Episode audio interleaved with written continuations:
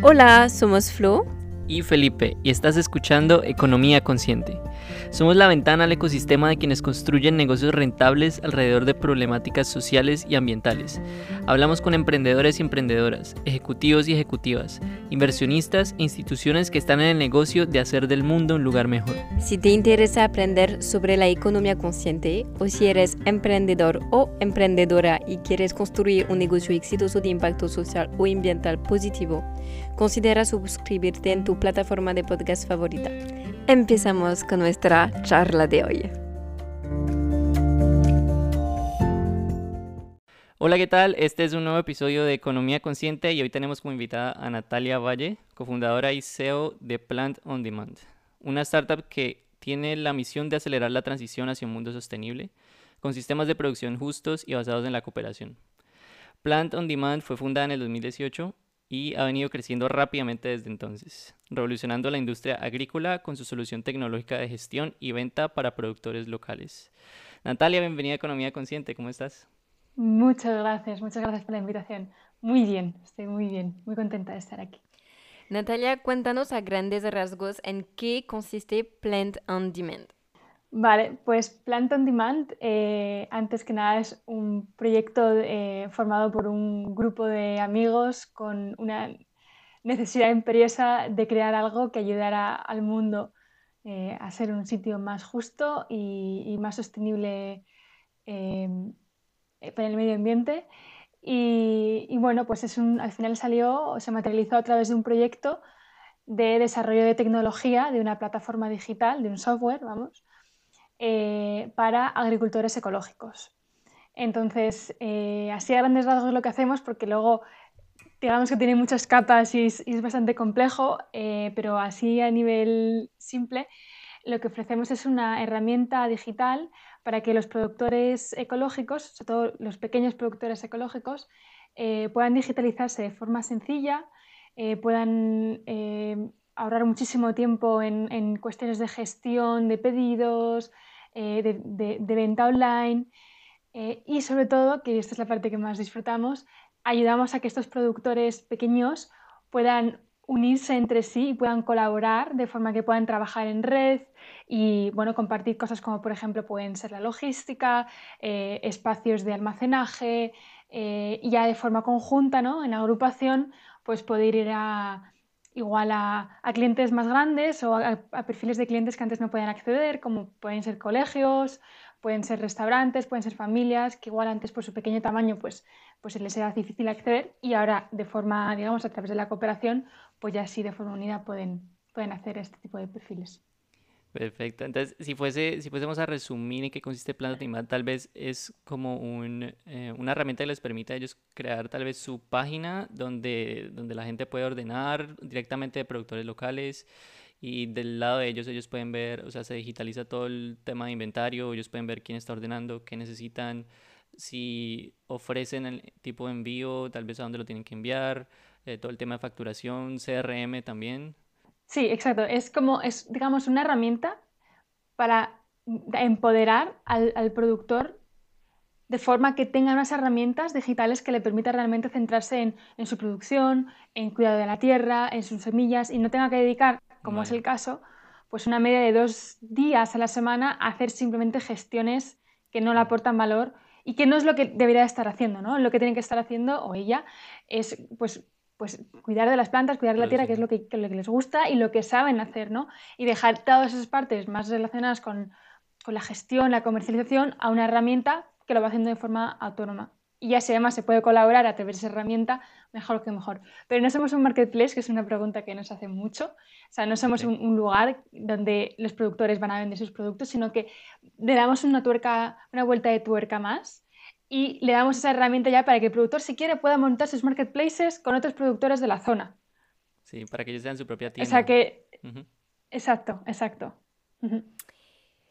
Cuéntanos sobre los comienzos de la plataforma. ¿Cuántos fundadores son y cómo fue todo el proceso de ideación? Pues eh, somos siete fundadores, es un montón. Normalmente son, menos, pero sí. También hace un poco de eh, al final este proyecto, aparte de ser una empresa, una startup mm, bueno, eh, es mucho más que eso, como comentaba antes, ¿no? Es, es, un, es un proyecto de un grupo de, de jóvenes, ahora menos jóvenes, pero ese día eh, éramos bastante pequeñitos todos. La idea como tal empezó hace cinco años. nos conocimos todos en Finlandia. Yo estaba, somos todos españoles. Mm. yo estaba de Erasmus, sí, pero mis compis estaban ahí haciendo el máster o un par de ellos estaban haciendo incluso la carrera entera ahí en Finlandia. Son todos, eh, digo, españoles, pero bueno, coincidió que, que nos conocimos allí todos. Em, y, bueno, pues hubo como una conexión especial. Éramos un grupo de gente un poco como, pues por un lado ambiciosa, pero por otro lado también bastante hippie eh, y como muy, muy consciente de, de, de, la importancia de, pues, de consumir de forma responsable, eh, también con conciencia un poco de, de, comunicarnos entre nosotros de forma consciente y, amorosa, digamos, ¿no? Em, y entonces, bueno, pues ahí se quedó un poco la amistad, se quedó, eh, la mitad de, en ese momento éramos seis, em, la mitad eran bastante tequis, estaban estudiando ingenierías y demás, y la otra mitad nos conocimos en la escuela de negocios, o sea que teníamos un perfil más de, bueno, economía, business y tal. Y, y bueno, pues ahí se quedó la cosa y luego años después recibió uno de los fundadores una herencia bastante sustancial de su abuela, de su tía abuela, que era matemática, y con ese dinero dijo, es el momento, este dinero no se puede quedar en mi bolsillo eh, parado o no lo quiero invertir en acciones de cualquier empresa, sino que es el momento de poner este, este dinero a crear eh, el mundo que quiero. Y cogió el teléfono y le dijo a estas seis personas, oye chicos, vamos a empezar a hacer cosas. Eh, y bueno, al principio pues fue una locura, claro, se, se, vinieron los tequis, los, los, los, ingenieros frikis y empezaron a tener toda clase de ideas, pues modelos de predicción con la inteligencia artificial para predecir la demanda, para que el productor pueda saber qué producir y, no, y que no haya exceso o falta de producción. Pero luego cuando nos pusimos a trabajar, nos pusimos manos a la obra, nos dimos cuenta de que no había datos del ecosistema. O sea, no había datos de producción, no había datos de consumo. Es un ecosistema que está en el siglo XIX. O sea, teniendo el, mundo de los datos en el que estamos viviendo, realmente os sorprendería hasta un nivel que, que no os podéis imaginar eh, en el nivel en el que estamos ahora mismo en España a nivel de datos de producción agroecológica. Em, entonces, bueno, en ese punto dijimos, ostras, no podemos hacer el proyecto que teníamos de plant on demand, de plantar bajo demanda, de crear algoritmos, de tal. Tenemos que ir un paso antes. Y ese paso es el de crear una herramienta que permita almacenar esos datos. Eh, claro, ¿qué herramienta permite almacenar esos datos? Pues una, una herramienta como la que hemos creado nosotros al final, una plataforma que permite, digamos, guardar las transacciones comerciales de estos productores con sus clientes a lo largo de toda la cadena porque muchas veces un productor también vende a otro productor. Lo pasa casi siempre, en el 90% de los casos, un productor que vende a través de venta directa o a través de canales cortos siempre compra cosas a otro productor, porque su catálogo es limitado, ¿no? Pues lo que puede producir ahí a lo mejor son cinco o seis cosas o no sumo. Pero igual también quiere comprar, no sé, huevos a otro productor que está por la zona o cerveza para complementar su oferta. Pues la idea es como que esta herramienta sea eh, el sistema operativo que, digamos, usen los productores para hacer las compras-ventas B2B eh, y B2C, también con clientes finales. Y así apareció un poco, pues a través de un montón de conversaciones con, con productores, también uno de nuestros cofundadores hizo una investigación en, en, ahí en, en Holanda sobre los canales cortos de distribución agroecológica y, bueno, vio un poco toda la falta de tecnología que había en el sector y poco a poco pues se fue definiendo. Al principio era una nube de ideas donde todo valía, donde empezamos a, a programar cualquier cosa, luego veíamos que no tenía sentido y fue como prueba y error y luego a lo largo del tiempo ya también nos hemos profesionalizado un montón en el equipo, hemos ido aprendiendo cómo trabajar y, ya tenemos un producto como súper, súper enfocado y, y, sí, o sea, ha sido todo, ha sido todo una aventura de al final tres años, tres años y pico, de hecho. Pero entonces, esto es entonces un plan maestro en el que en este momento están en un paso intermedio. Tal vez esa sigue siendo la visión de ustedes, o sea, general tal vez un modelo predictivo que los ayude a ser eh, eh, tal vez más profesionales y entender eh, cómo mejor planear sus sistemas de producción, cómo optimizarlas y para llegar ya en este momento están en un paso intermedio que es el de la plataforma que los ayuda a digitalizar su proceso de producción. Sí, totalmente. Totalmente, totalmente. De hecho, eh, estamos solicitando ahora, si hay algún emprendedor, eh, un, una, mm, un Neotec, que es una subvención y, otra, y otra, otra también eh, subvención también del Estado, que precisamente te subvencionan hasta el, creo que es el 75% de un desarrollo tecnológico eh, es, una subvención muy interesante para, aquellos que estén mm. desarrollando tecnología. Es muy competitiva, es difícil que te la den, pero bueno, mm, es muy interesante. Y bueno, pues precisamente estamos pidiendo subvenciones ahora con todos los, fondos de Next Generation. Eh, de recuperación, eh, pues hay bastante dinero para el desarrollo de la tecnología, sobre todo en el mundo de la agroecología en particular, y bueno, y luego muchos otros, ¿no?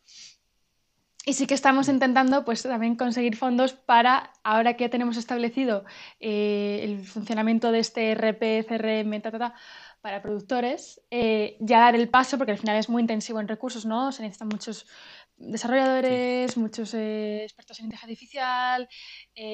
y sí, la idea es, pues si nos cae el Neotec, empezar ya este año, en enero, con ese segundo proyecto, y si no, bueno, pues pues poco a poco, igual en aquí a un año o dos, pues darle ahí eh, energía y tiempo. Eh, pero sí, totalmente. Eh, la, la, idea es, ya, estamos, ya tenemos algún productor, o sea, no, no, habíamos llegado a la masa crítica para poder conseguir esa, esos datos que necesitamos, ¿no? porque al final son muchos datos lo que, lo que necesitas. pero ya estamos en camino, yo creo. Y, y, por regiones, que es un poco la idea, empezar por regiones, pues yo creo que sí vamos a poder empezar pronto a, a tener ahí unos modelos que al final es no solo de predicción de la demanda, que eso es muy interesante, sino también igual cosas como, por ejemplo, evolución de los precios, ¿no? Pues que los productores estén informados sobre cuándo es el mejor momento em, de vender cierta fruta o cierta verdura para que ellos también puedan planificar su producción en base a eso, elegir unas semillas u otras, em, o por ejemplo simplemente pues saber qué se demanda en su zona y que no se produce en su zona, porque claro, hay, mucha, mucha, disparidad, ¿no? hablando con un productor el otro día decía, claro, es que yo ahora necesito judías verdes y no hay ningún productor en mi región, no sé si era La Rioja o Navarra, una cosa de estas, por el norte, que produzca eh, judías. Pero sin embargo me voy al sur, Andalucía, y hay sobreproducción. ¿Qué pasa? Que tenemos que estar eh, con el transporte innecesario o incluso importando de, de fuera cuando hay un clima y una tierra eh, que permite la producción de ese tipo de alimentos, ¿no? Y mm, ahora, ¿cuántos productores tienen en este momento en la plataforma de ustedes? Pues ahora estamos en torno a los 50 aproximadamente, eh, un poco por toda España. ¿Y estos ¿Mm? Vale. Vale. Ah, vale, alrededor de España. Sí, sí toda España. ¿Hay una región en la que sean más fuerte o en todas partes pueden encontrar productores locales que están usando la plataforma de plan? Eh, pues Estamos encontrando más productores especialmente en zonas de minifundios, es decir, en zonas donde tradicionalmente, eh, o sea, digamos como, volviendo a la universidad, a historia económica cuando estudié en su día, eh, había dos formas de, como de distribuir la tierra, ¿no? Una es que cuando los padres morían, pues eh, el hijo mayor se quedaba con toda la tierra, toda la extensión, y los pequeños se quedaban con otra cosa, con otra parte de la herencia. o eh, la opción de, si son cinco hijos, pues la tierra de los padres se divide en cinco. Entonces, ¿qué pasa? Que en España había pues, dos las dos tradiciones. Y en zonas como, por ejemplo, Galicia y Valencia, pues son zonas tradicionales de minifundios, porque las tierras se dividían entre todos los, entre todos los hermanos. Entonces, ahora encontramos que hay muchas tierras muy pequeñas y varias de esas, pues están siendo utilizadas por estos pequeños agricultores para producir. Entonces, en esas zonas sí que estamos encontrando que hay más, eh, hay más productores ecológicos y hay más productores ecológicos que les interesa nuestra plataforma. También porque, y esto es muy importante, y, bueno, lo hemos estado un poco identificando sobre todo últimamente, eh, el papel de la administración pública, de los gobiernos regionales y locales, es imprescindible, es, vamos, es esencial para el desarrollo de la agroecología. Y así vemos que en zonas donde se está haciendo más eh, ímpetu en poner dinero, en, inversión, en políticas concretas para el desarrollo de la, agroecología, como por ejemplo Valencia, pues aparecen un montón más de proyectos y, bueno, mm. productores que consiguen sobrevivir el problema grandísimo que hay ahora mismo de, de, conseguir ser sostenible económicamente como productor. Dices que es esencial entonces el papel de las entidades públicas. ¿Y ¿Piensas que están haciendo suficiente en este momento para apoyar ese espacio? No, no, no, pero es que, es que tampoco es sencillo. O sea, al final, yo, era antes de las que decía, joder, la administración pública es que no hace nada, es que solo tiene sus intereses, es que tal. Y en parte puede ser que sí, pero es verdad que hay luego muchas personas súper maravillosas dentro de la administración pública, eh, sobre todo dentro de la parte de, gestión de la agroecología y tal, que están ahí porque de verdad sienten que es un papel importante lo que están haciendo, ¿no? Y porque de verdad quieren luchar por la agroecología. Pero no es tan sencillo porque hay procesos muy burocráticos, eh, muchas trabas, muchos intereses eh, conflictivos em, y, y, el dinero es difícil también de canalizar, es muy burocrático todo, entonces. Eh, no es tan sencillo, sobre todo dentro de un contexto en el que cada tres, máximo cuatro años cambian los gobiernos, se deshace todo lo que se había hecho en el gobierno anterior, entonces se está haciendo poco, sí, pero también se está haciendo algo... O sea, también hay gente haciendo cosas muy bonitas y que no lo tienen fácil dentro de la administración pública. Pero bueno, yo creo que soy muy optimista en ese sentido. Creo que cada vez está haciendo más. No todo lo suficiente, obviamente. Podría haber más dinero. Ayer, por ejemplo, me enteré que no sé si eso es, como el 5 o el 10% del dinero dentro de la Unión Europea que se dedica a, eh, a la agricultura solo un 5% se dedica a la agroecología, o sea, a la producción eh, ecológica de, productos. Entonces, joder, pues vamos a darle un poquito más de energía, ¿no? A esa parte, un poco más de dinero, eh, que sin duda se ha demostrado ya en numerosos actos públicos de eventos, del, en, todos los, summits estos europeos y demás, que, es, totalmente esencial para el cambio climático, para para la, para, para mantener para la sostenibilidad del futuro, para la, el, em, para la sostenibilidad de los, de los, suelos, para tener una, una alimentación sana y que tenga una población sana y no tenga que estar constantemente yendo al hospital por diversas enfermedades derivadas de los agroquímicos. Eh, entonces, bueno, creo que ya nos estamos dando cuenta cada vez más, creo que se está poniendo cada vez más, eh, bueno, eh, enfoque en eso, pero hay que también aceptar que somos humanos y que todo lleva un proceso. Totalmente de acuerdo, cada vez hay más conciencia sobre las decisiones que nosotros tomamos como consumidores y el impacto que eso tiene en todo el ecosistema productivo y para nosotros también como personas individuales. Volvamos un poquito a la problemática eh, del panorama actual de cómo funcionan las cosas en este momento para los productores ecológicos. Eh, ¿Cuál es la diferencia entre comprar directamente un productor local y, por ejemplo, ir a una, a una cadena Consum, Mercadona y comprar productos ecológicos que tienen, que tienen eh, la etiqueta bio. ¿Cuál es la diferencia sí, a en ver, ese sentido? Creo que estamos en un punto en el que la agroecología, el término ecológico, se está empezando un poco a desvirtuar, ¿no? Y estamos empezando a centrarnos solo en la parte de, em, digamos, el sellito ecológico, el típico sellito verde con la hojita, con las estrellas de la Unión Europea. Eh, que dicen, bueno, sí, esto se ha producido sin químicos fertilizantes igual, ¿no? O herbicidas eh, artificiales. Mm, eso es una parte de la, agroecología, pero la agroecología va muchísimo más allá. De hecho, ayer, 23 eh, de noviembre, eh, salió un, artículo muy interesante en el Confidencial sobre la agroecología, precisamente donde salen pues, varios productores ecológicos hablando de lo que significa la agroecología. Y es una lectura muy recomendada para todos, si queréis echarle un ojo. Eh, y bueno, básicamente el término de agroecología, o sea, el, concepto casi filosófico eh, de, la, de, esta forma de producción, no es solo una forma de, de producir per se, sino que incluye muchos más elementos, como es, por ejemplo, em, e-, el, cuidado del entorno, el plantar semillas que son diferentes, que son producidas por uno mismo o que son prestadas por, por el entorno, ¿no? Eh, para contribuir a la biodiversidad, ¿no? Y no solo comprar las semillas que venden y mantener un tipo de calabaza, sino mantener 100 tipos de calabaza igual.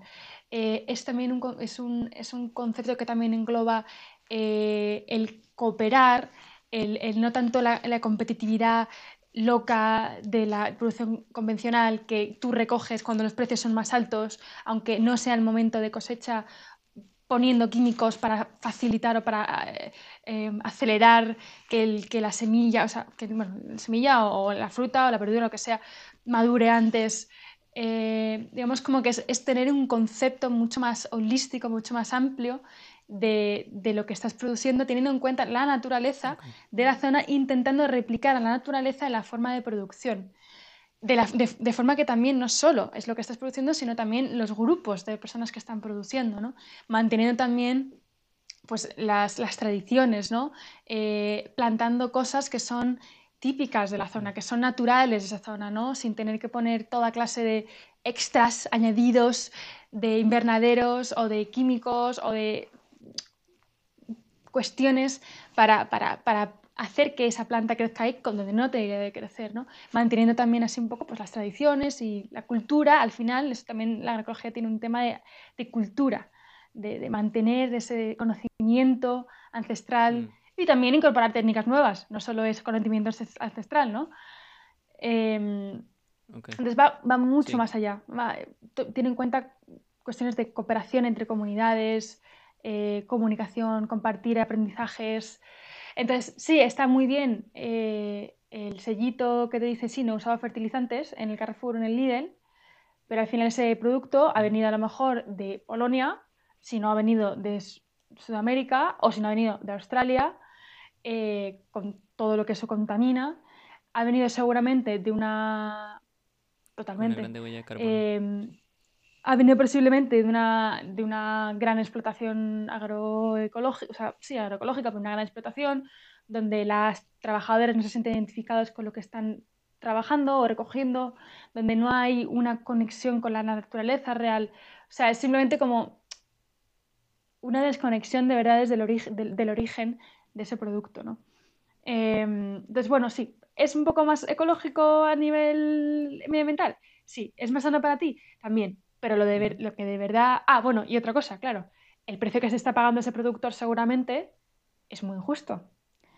Y de hecho, no sé si lo he comentado antes, eh, no creo que no, el, me decía ayer una persona que está haciendo un doctorado en agroecología, que es súper crack de, de, este mundo, está súper metido, que un 90% de, de productores eh, ecológicos que mm, eligen eh, estos canales de distribución masiva, digamos, como forma de venta, acaban cerrando. Acaban cerrando porque no se les paga un precio justo, entonces acaban cerrando.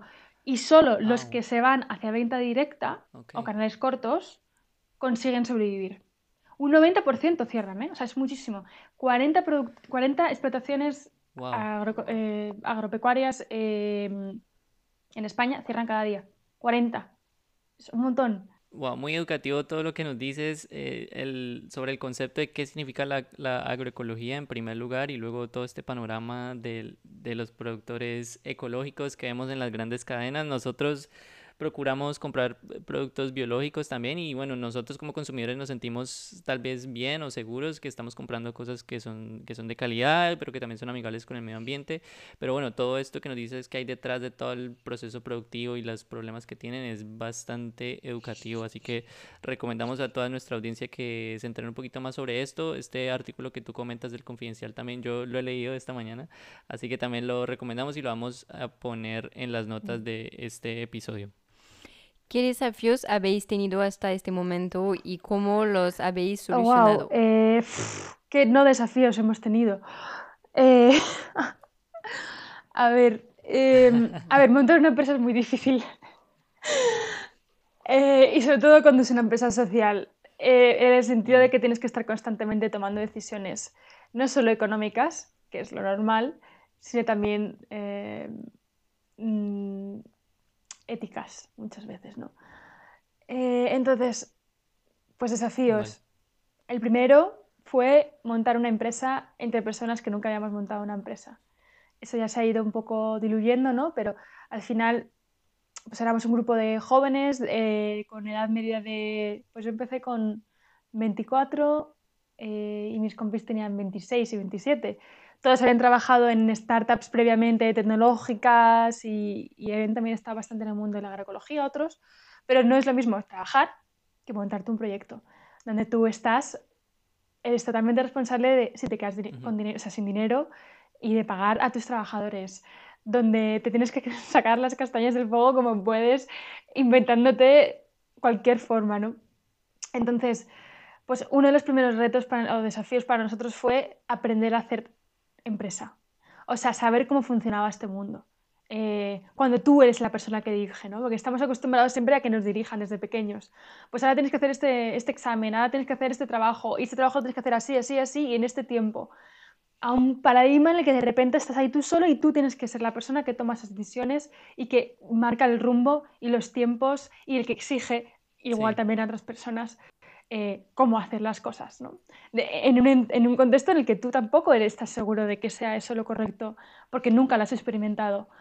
Entonces, eso nos generó, a mí por lo menos, ¿no? que también llevo una parte un poco, pues eso, más de estrategia económica y tal, me generó pues, de una forma un poco de, de, miedo y de ansiedad de, de, decir, ostras, es que a ver cómo se hace esto, ¿no? A ver cómo aprendo yo todo esto.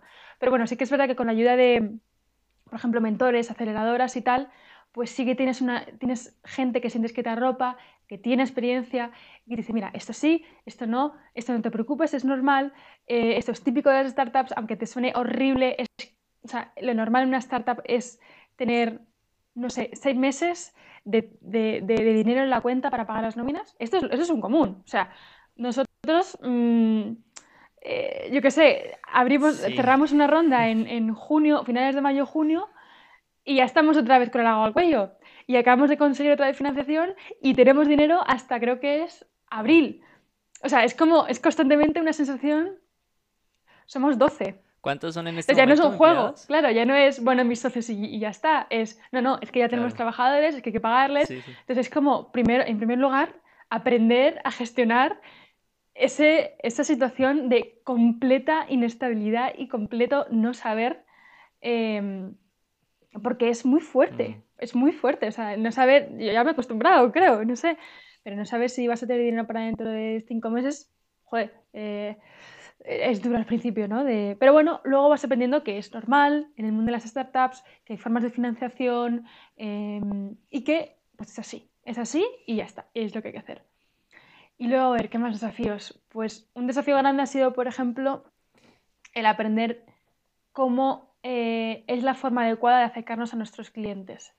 Porque nuestros clientes al final son un perfil muy concreto, es mm. muy especial, porque son productores ecológicos, pequeños, son gente normalmente del campo, que no tiene demasiado acceso generalmente a la tecnología, no les interesa la tecnología en general, em, han sido generalmente muy vapuleados por personas que se han intentado aprovechar de ellos, de muchas maneras. Entonces, bueno, son muy reticentes a mm. escuchar a nadie que no conozcan. Claro que eso es un...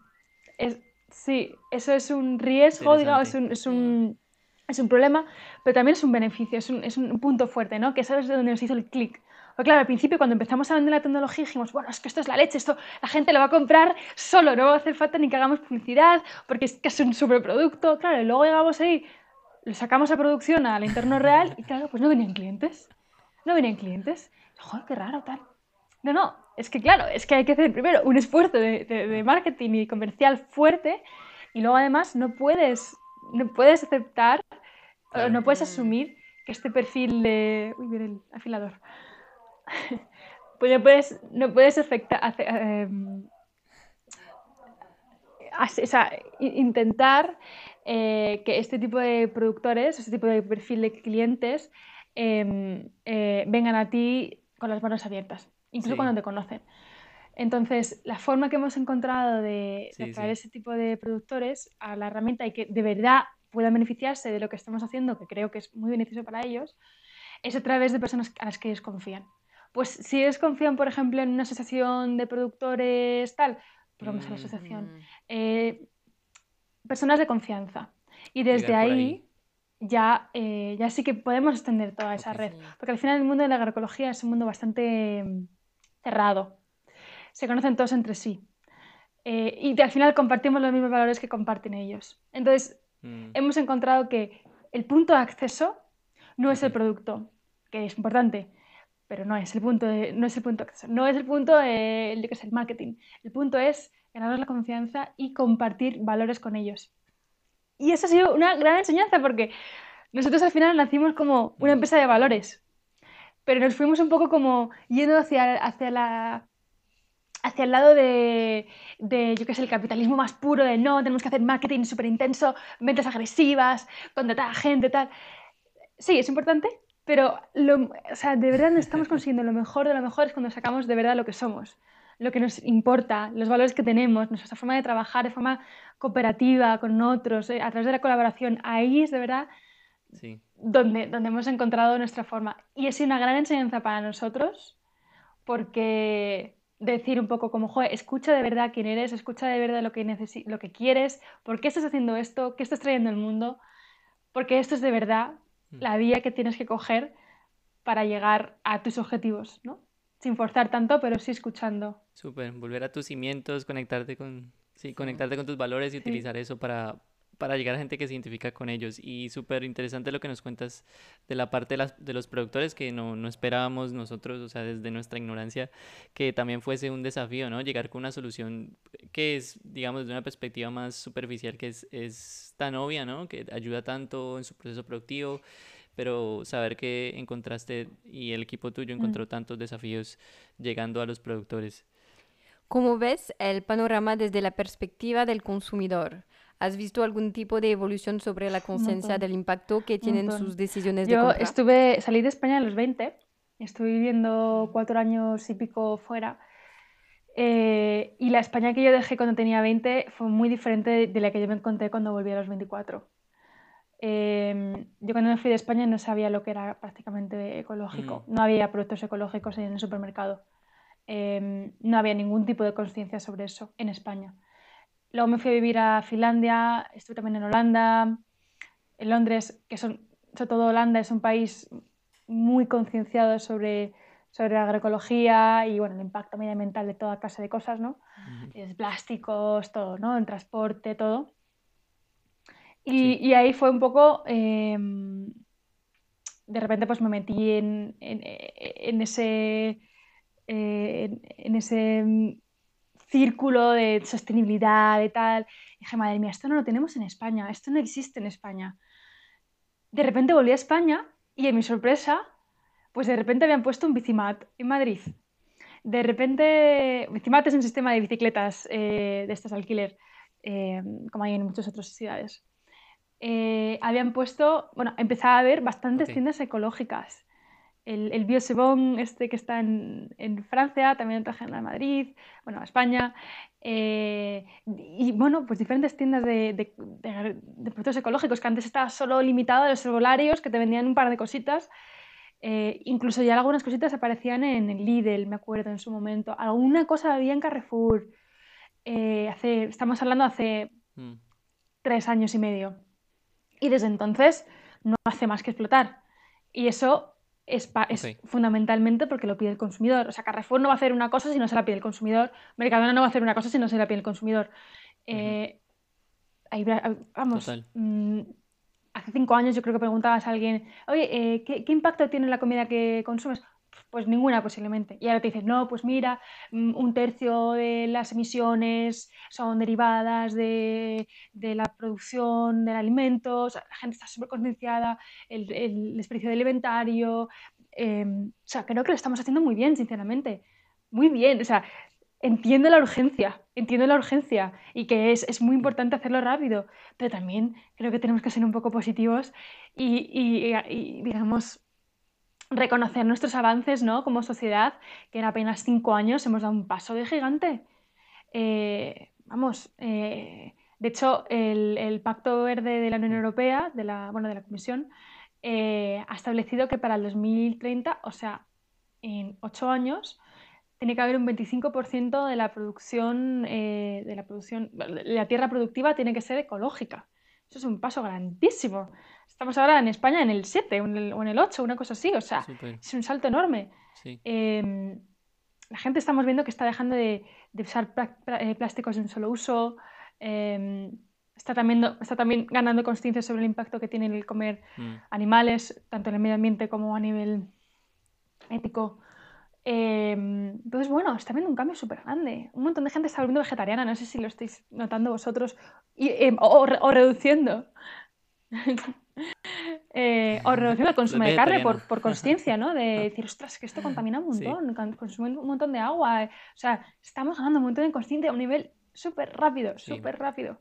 Sí, algo que nosotros hemos venido aprendiendo también, parte de esa concientización nosotros como consumidores era que algo tal vez que causó eh, todo este revuelo, ¿no? De la revolución digital, de que todo es inmediato y que todo mm. está aquí, pides en Amazon, vas a Netflix, todo lo tienes ya, lo tienes ya, lo tienes ya. Algo que hemos ido aprendiendo nosotros es que particularmente en la, en la parte ecológica, en la parte de compra de productos agrícolas, nosotros em, esperamos que haya, por ejemplo, naranjas todo el año, ¿no? Que estén aquí porque, porque es que estamos acostumbrados a que están aquí todo el tiempo, cuando lo queramos pero hemos aprendido que hay un ciclo de temporadas, ¿no? Que tal vez eh, eh, en el mes, al principio del año, tal vez febrero o marzo, tal vez no es la temporada de naranjas, entonces no deberíamos esperarlo.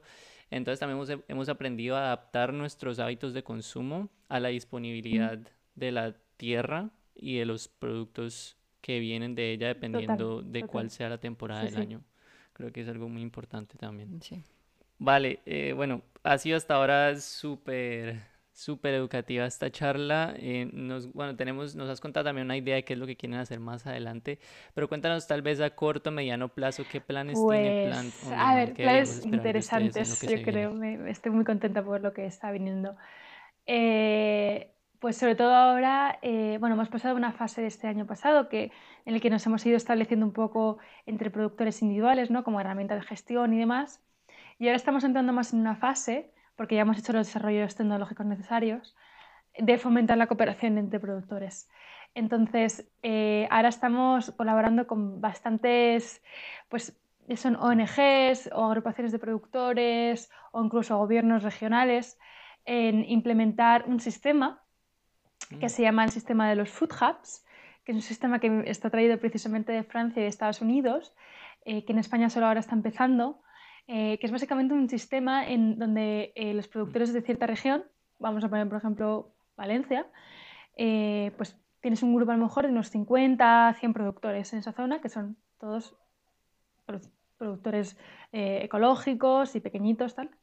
Entonces, se agrupan estos productores y establecen un centro logístico y de acopio en un, en un punto central, más o menos, y entonces los productores pues envían, veo a Flo entiendo como diciendo, sí, eso lo conozco. Eh, los productores envían su producto a ese centro logístico y luego desde el centro logístico se, se mm, hace la logística, se envía de forma centralizada. De forma que, por ejemplo, un ejemplo aquí en Madrid, ¿vale? Aquí tenemos eh, en la Sierra de Madrid, en la zona norte, una zona bastante productiva pero claro, ¿qué pasa? Que los productores, bueno, hay productores de cerveza, de frutas, de, bueno, frutas menos, de verduras, de quesos y tal, eh, que siempre pensamos solo en frutas y verduras. Eh, ¿Y qué pasa? Que a lo mejor, eh, pues si hay 20 productores, pues todos bajan todos los días al centro de Madrid a enviar sus productos. 20 productores bajando todos los días. ¿Pero qué sentido tiene eso? ¿No tiene más sentido que uno baje, o dos, una furgoneta llena y no una furgoneta medio vacía, trayendo todos los productos de todos los productores de una zona en base a lo que de verdad se ha vendido, en base a la demanda real. Porque para cosas como, por ejemplo, frutas o verduras que son eh, perecederas, no se pueden almacenar durante mucho tiempo, pues tiene que hacerse como a lo mejor cada dos, tres días como máximo. Cosas como más la cerveza, el arroz, tal, eso se puede almacenar más tiempo sin problema. Pero bueno, eh, la idea es un poco eso, como en base a la demanda real, que es lo que, está, lo que ha establecido la plataforma tecnológica, POT en este caso, Plant on Demand, que se está pidiendo, hacer los pedidos a, los productores y que envíen eh, esos productos este a este, centro logístico. Y desde ahí, pues repartir a, pues, a los restaurantes, a los colegios, a las familias, a ah, tiendas y demás, eh, siempre teniendo ese, ese amparo tecnológico que permite hacer que todas las eh, digamos, los pedidos, las transacciones, los pagos, eh, la gestión del stock y demás, eh, esté, esté, en un mismo lugar, que todo el mundo la pueda consultar, que, esté, que sea fácil de gestionar y que no tenga que ser un quebrador de cabeza y una fuente de problemas. ¿no? Entonces, bueno, con esta idea de los food hubs, sí que estamos desarrollando, por ejemplo, hemos lanzado, o vamos a lanzar esta semana, de hecho, creo, uno en Galicia muy interesante, eh, que se han juntado unos 30 productores para dar servicio a escuelas, a comedores de, colegios. Ah. Entonces, bueno, es también muy interesante porque no solo es juntar a los productores, hacer que vendan más, hacer que vendan a precios justos, que es muy importante, sino que además es dar a los niños producto local y, sano. Sí, se vienen cosas bastante interesantes por lo que nos cuentas, así que yo creo que lo que recomendamos a nuestra audiencia es que para ver todos los desarrollos, probablemente Plant on Demand, seguirlos en redes sociales, ahí eh, probablemente vamos a estar enterados de qué es lo que va a estar pasando y cómo sigue evolucionando la industria de la agroecología. Vale, y terminamos con la pregunta clásica de este podcast. ¿Qué significa para ti ser una persona exitosa? Y feliz y consciente. Muchas gracias Natalia. Gracias, Nos la pasamos muy bien. Gracias por hablar aquí con nosotros y educarnos sobre todo este mundo.